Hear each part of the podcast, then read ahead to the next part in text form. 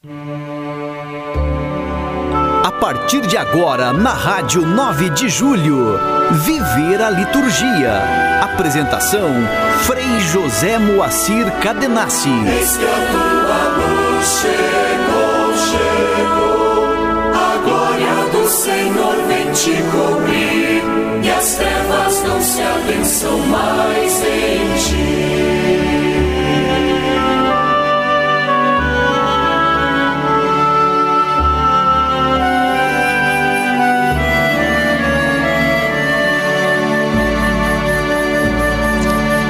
Ouvinte da Rádio 9 de Julho, grande alegria de estarmos aqui no cair da tarde deste dia do Senhor, 12 de fevereiro do ano da graça de 2023, quando estamos celebrando, na dimensão do ano litúrgico, o sexto domingo do tempo comum, do ciclo A da liturgia. Ciclo A que representa o Evangelho de Mateus. Então é ele que nos conduz neste tempo comum. E a dimensão hoje da palavra, culminando com o Evangelho, nos apresenta a dimensão da lei, da lei em Israel, como que numa síntese pela liturgia da palavra, fazendo o caminho desde o primeiro testamento até chegar à culminância do segundo testamento com Jesus. E a lei em Israel é bem objetiva. Ela foi introduzida para preservar a vida do povo eleito e vida alicerçada na fé de um único Deus. Em síntese, é isto: a lei para garantir o caminho progressivo do povo de Deus, formado então a partir de Abraão, e aí a gente vai recordando tantas instâncias da história até chegar a Jesus, mas uma lei que também ao longo do caminho dos séculos foi desfocada aos poucos, né?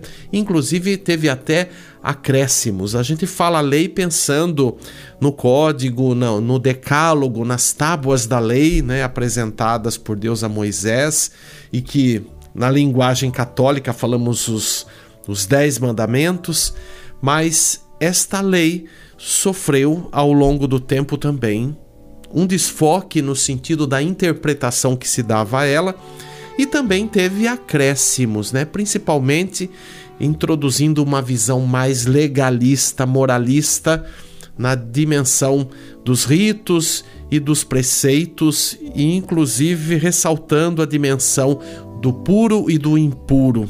Né? Então, isto assim foi realmente muito desafiador até chegar os tempos de Jesus e ele também fazer uma análise profunda de tudo isso, e como diz o evangelho de hoje, ele não veio tirar a lei, mas ele veio dar pleno sentido a ela, e a lei, segundo a ótica de Jesus, é valorizada pela dimensão do amor. Tanto é que Jesus chega num ponto em que ele sintetiza a dimensão dos mandamentos com amar a Deus e amar ao próximo como a si mesmo. Então, isto é o parâmetro, isto é o filtro para saber se realmente estamos no caminho dele e se realmente nós vivemos a lei.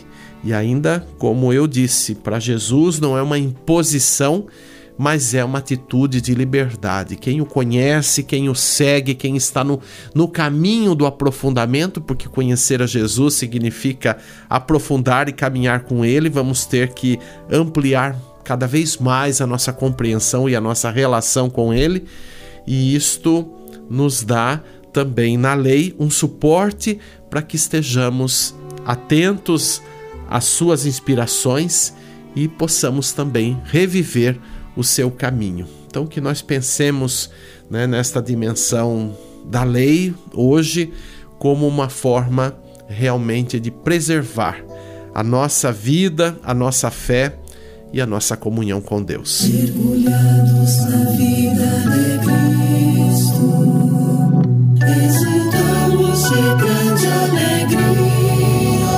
Liturgia semanal. Os seus ecoam no mundo.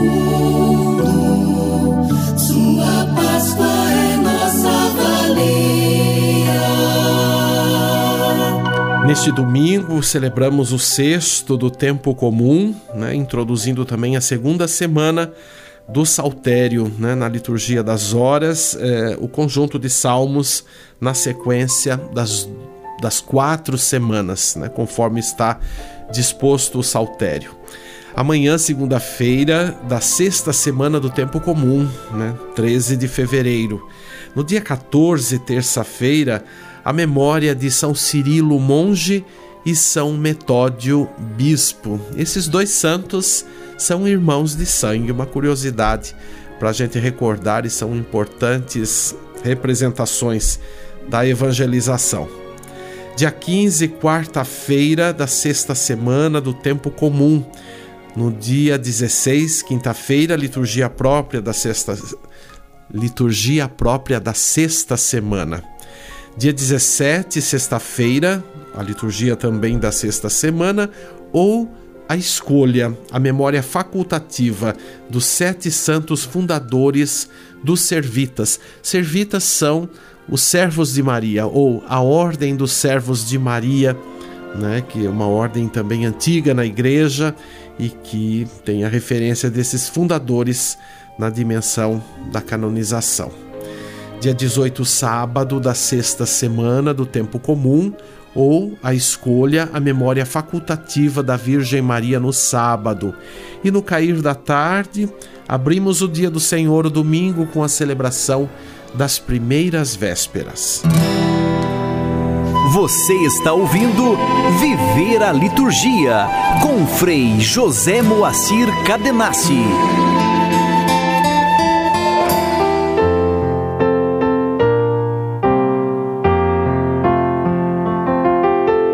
Igreja e Liturgia. Quem celebra a liturgia? Com esta pergunta, nós abrimos uma breve série aqui de domingos com este tema, né, que é bem pertinente. Nós, na, na dimensão do dia a dia, às vezes chegamos na igreja, né, e principalmente se for uma igreja que tem alguns padres que ali trabalham, é o, é o meu caso, né? Eu Estou numa paróquia que temos alguns irmãos frades que são presbíteros, então nós também temos escalas de celebrações na igreja. Né? E assim tantas comunidades é, também vivem essa realidade. Então é comum às vezes as pessoas chegarem, cochicharem assim, ou às vezes até ir até a sacristia ou a entrada da igreja quando encontra alguém que tem referência ali na comunidade e pergunta: quem vai celebrar hoje? Já, você já deve ter perguntado isso quando chegou na sua comunidade ou quando foi em algum lugar é, distinto, né, que não é da sua frequência, mas que você passou por ali e queria saber quem vai celebrar hoje. Pois é, mas quem realmente celebra? Porque essa pergunta é bem específica. É, quem vai celebrar hoje é referência sobre o presbítero, o padre que vai presidir, né? Ele também vai celebrar, mas ele vai fazer a função da presidência. E eu sempre, quando alguém pergunta, né? Eu, por exemplo, se entro lá na sacristia, como as pessoas, algumas estão acostumadas a sempre verem os freis, então às vezes o fato de ter um frei ali na sacristia não significa que ele vai presidir ali aquele momento, mas às vezes é outro que vem, né? A gente só entrou na sacristia para resolver alguma coisa.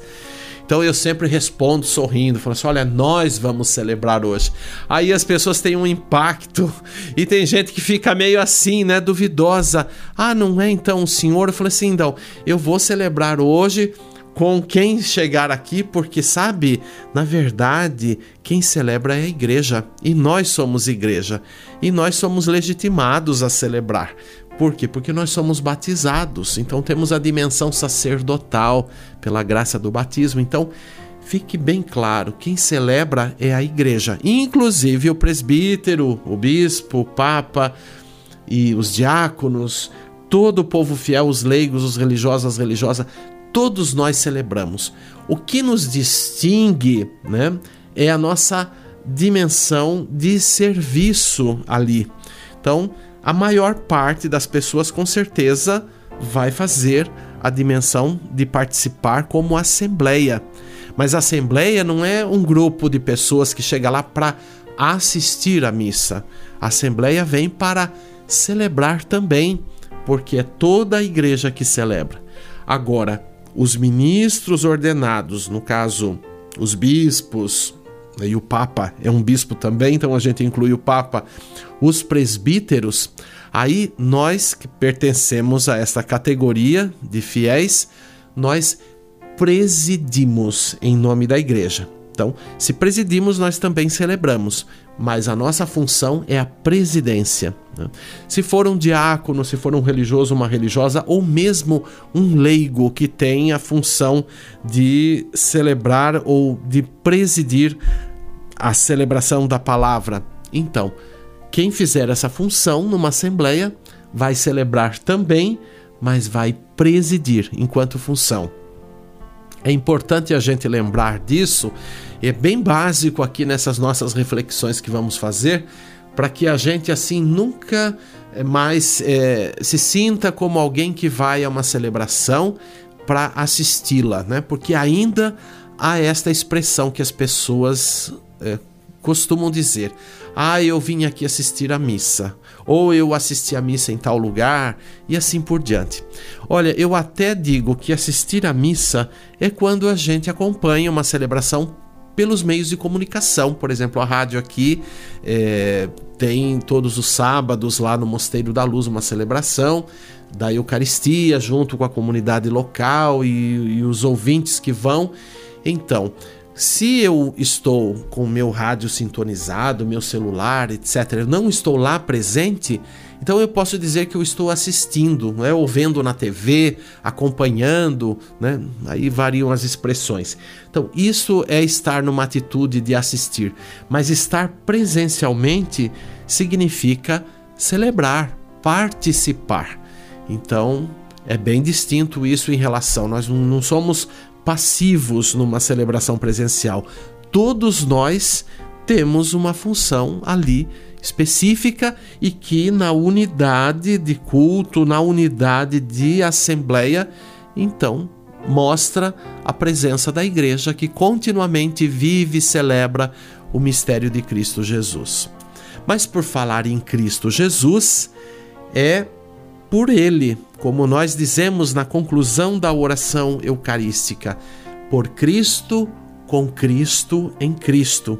Então, é por ele né, que nós elevamos o louvor ao Pai Onipotente na unidade do Espírito Santo. O Espírito sempre se faz presente, potencializando as ações da Assembleia e a diversidade das ações ali para justamente mostrar a unidade da igreja, e é o Espírito que nos recorda o amor de Deus, as benfeitorias de Deus, né? a sua continuação no mundo por meio do seu Filho Jesus, que continua vivo, presente no meio de nós, na condição de ressuscitado, e é assim que nós continuamente vivemos a dimensão da salvação e do mistério que permanentemente está manifestado na vida da igreja e em toda a história.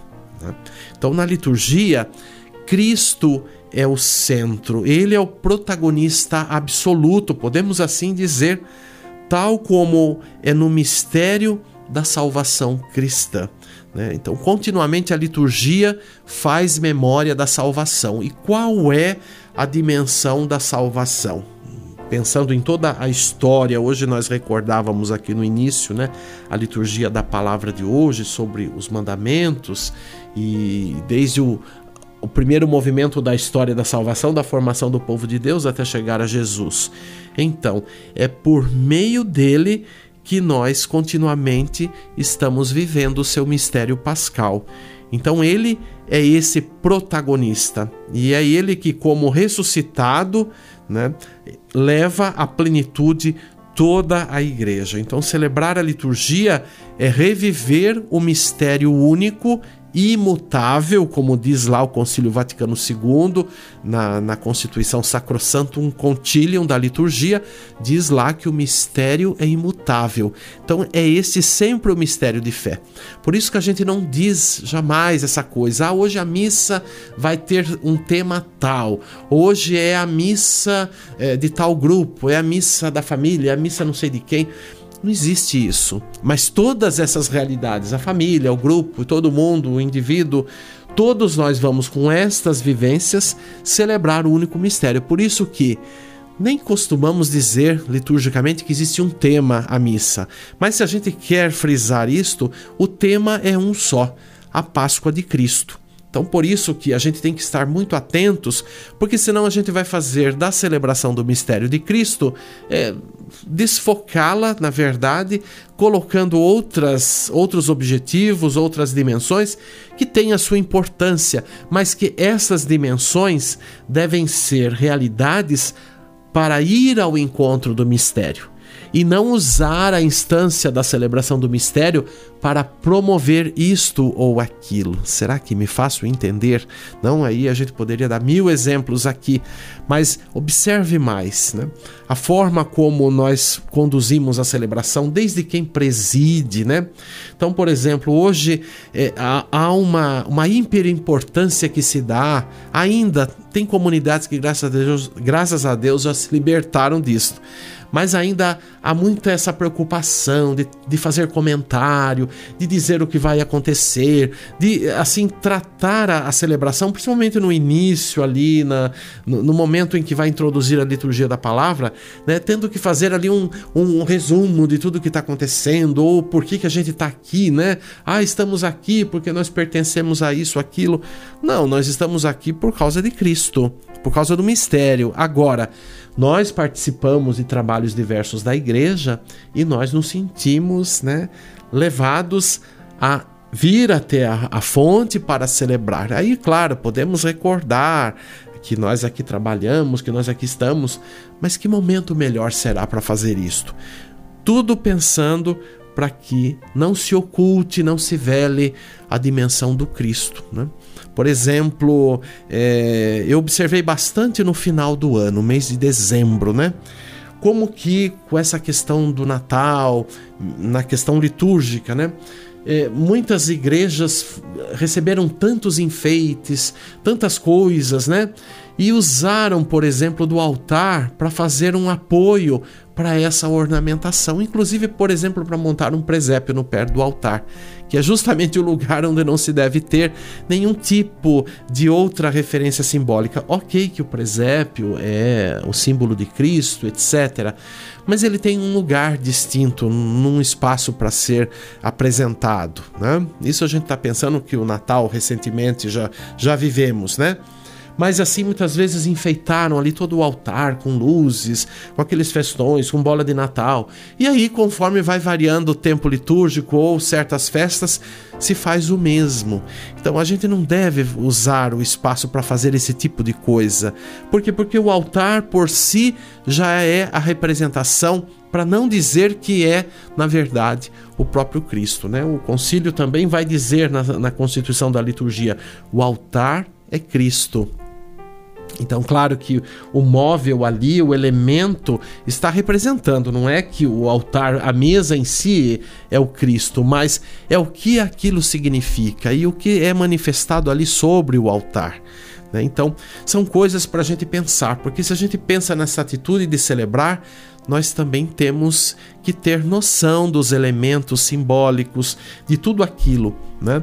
Por exemplo, a mesa da palavra, que é o lugar é, da proclamação. Né? E o próprio concílio vai dizer: olha, a mesa da palavra, no momento em que é utilizada para a proclamação, quando se vão proclamar as escrituras, quem nos fala, quem é quem se comunica, não quem é comunicado, mas quem se comunica é Jesus Cristo. Inclusive, até as leituras do Primeiro Testamento são vistas, são contempladas à luz do mistério de Cristo. Então, a gente já falou aqui muitas vezes né, da importância de se preparar para a liturgia da palavra. Agora, o lugar ali do ambão, o lugar da mesa da palavra, é estritamente para a liturgia da palavra. Não é lugar de todo mundo se achegar, todo mundo dar seu recado é, e ali alternar. Então tem lugares que é assim. Tem a mesa da palavra, mas daí tem outros, outras pessoas que estão ali para dar recado, para fazer ainda as animações, etc e tal, e vão alternando o espaço. Não é para isso, né? Então, pode parecer um rubricismo isto, mas não é. Então, é a mesma coisa, você está na sua casa, você tem a mesa, vamos pegar diretamente o que fazemos aí uma comparação, uma analogia. É, você tem uma mesa, é, você vai fazer de tudo lá na, na, mesa onde você come. Às vezes a gente pode até usar para fazer algum trabalho ali, alguma coisa assim, mas o que prevalece sempre vai ser a refeição, né?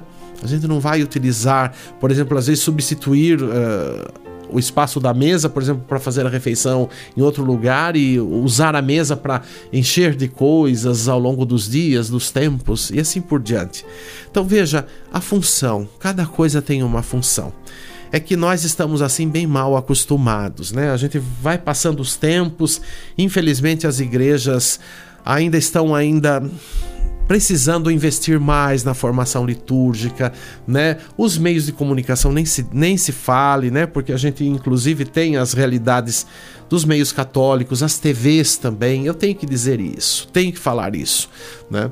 Que muitas vezes também o que mostram ali enquanto celebração é para a gente refletir, para a gente questionar se é por ali mesmo, né? Se a gente conhece mais a liturgia, a gente vai ver que tem um monte de desafio, para não dizer problema mas as pessoas acham bonito, então entra nesse terreno muito do emocional e por aí vai. Então, tudo isso estamos refletindo, meditando para falar o quê? Que não se pode tirar a essência eh, que é Cristo, né? Aliás, ninguém tem o poder de tirar. Mas como a liturgia tem a dimensão da comunicação, da questão humana, né, que somos aí os meios para essa expressão, se a gente não cuida dessas expressões, não cuida dessa interioridade em primeiro lugar, a gente vai continuar fazendo o mesmo, repetindo, vai criando outras coisas, porque à medida que vai passando o tempo, tudo precisa ser renovado dentro de uma concepção, às vezes até equivocada, do que é uma renovação.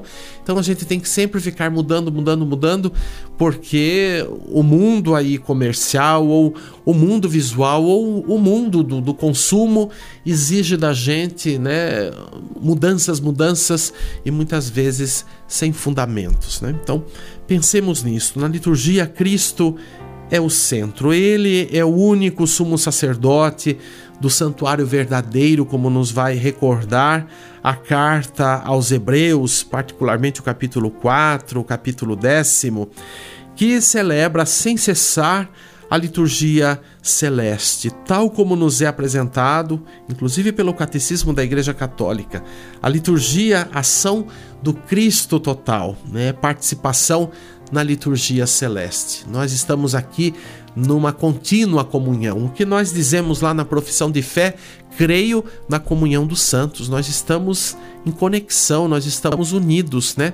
Não é nós na terra e os outros lá no céu, né? Eu até tenho um pouco de reserva, para não dizer uma total reserva, quando a gente diz olha lá no céu. Às vezes tem até umas músicas, né, que se usam na liturgia, olha lá no céu, como se fosse uma realidade separada, alheia.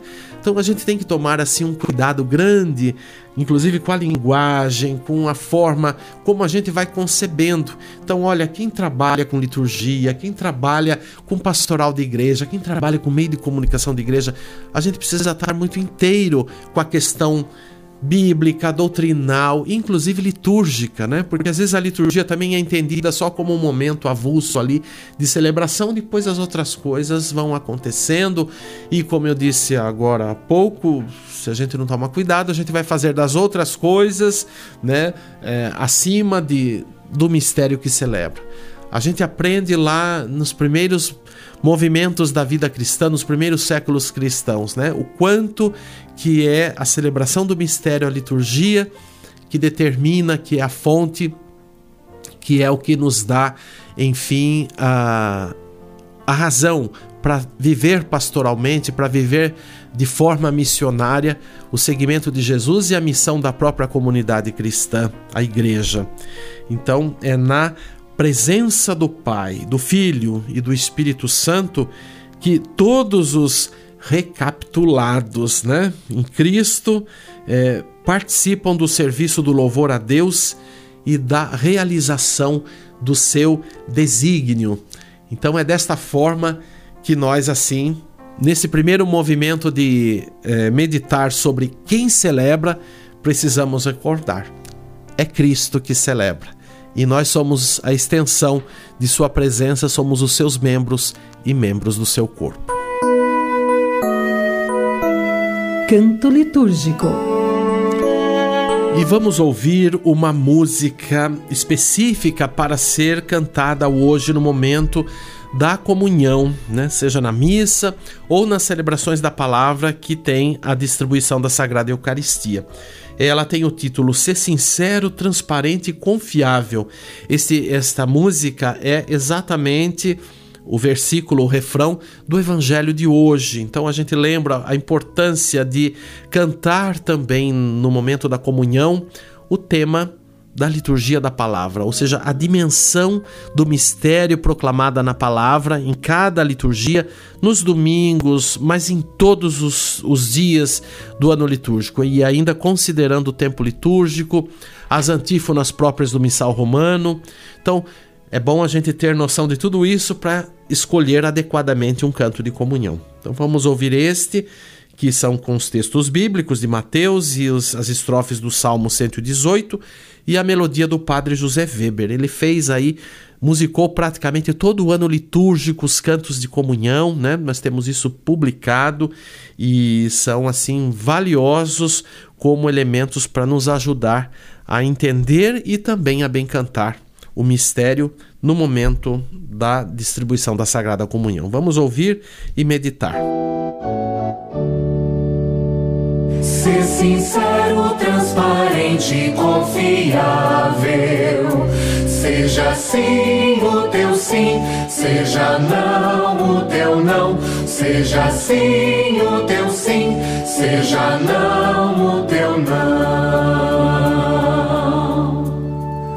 Feliz o homem sem pecado em seu caminho que na lei do Senhor Deus vai progredindo. Feliz o homem que observa os seus preceitos e de todo o coração procura Deus.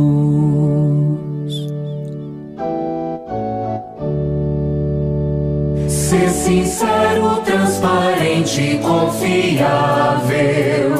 Seja sim o teu sim, seja não o teu não. Seja sim o teu sim, seja não o teu não. Que não pratica a maldade em sua vida, mas vai andando nos caminhos do Senhor os vossos mandamentos vós nos destes para serem fielmente observados.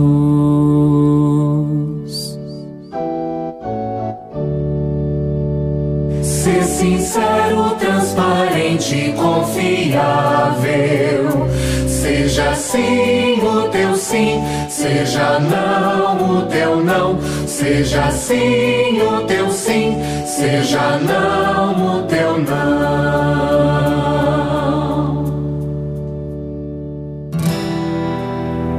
Você está ouvindo Viver a Liturgia com Frei José Moacir Cadenassi. Juntos rezemos. Ó Deus, que prometestes permanecer nos corações sinceros e retos, dai-nos, por vossa graça, viver de tal modo que possais habitar em nós. Por nosso Senhor Jesus Cristo, vosso Filho, na unidade do Espírito Santo. Muito obrigado pela sua companhia, sempre boa, sempre generosa. E nós continuamos aqui sempre na Rádio 9 de Julho. Acompanhe toda a programação, muita coisa boa para a gente também aprofundar o sentido da vida cristã e também o viver a liturgia, né? Esta dimensão de aprofundarmos o mistério celebrado. Eu espero você no próximo domingo. Tenha uma semana abençoada. Um grande abraço. Você acompanhou o programa Viver a Liturgia. Apresentação: Frei José Moacir Cadenassi. Eis que a tua luz chegou, chegou. A glória do Senhor vem te cobrir. as trevas não se adensam mais.